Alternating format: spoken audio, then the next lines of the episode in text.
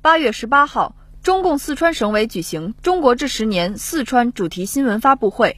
四川省委书记王晓辉表示，四川发展动力活力显著提升。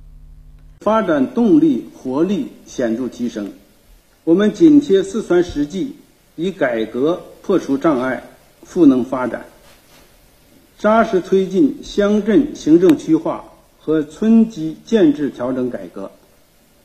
城乡基层发展治理格局深刻重塑。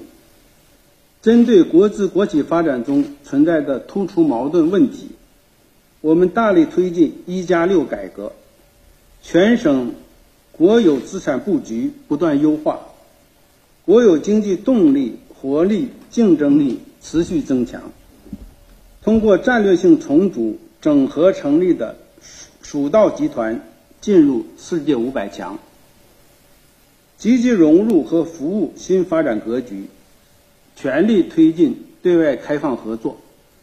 自贸试验区建设基后城市，天府新区综合实力进入国家级新区第一方阵。综合保税区数量大幅提升，从一个增加到六个。国家服务出口基地、国家跨境电商综合试验区。外贸转型升级基地实现从无到有，总数达十个。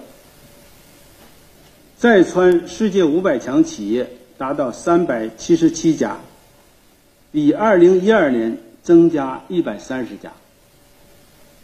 在川领事机构从九家增至到二十一家，国际友城和友好合作关系从一百二十八对儿。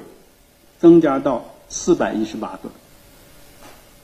去年全省进出口总额达到九千五百一十三亿元，是二零一二年的两倍多。开放型经济发展水平不断提升。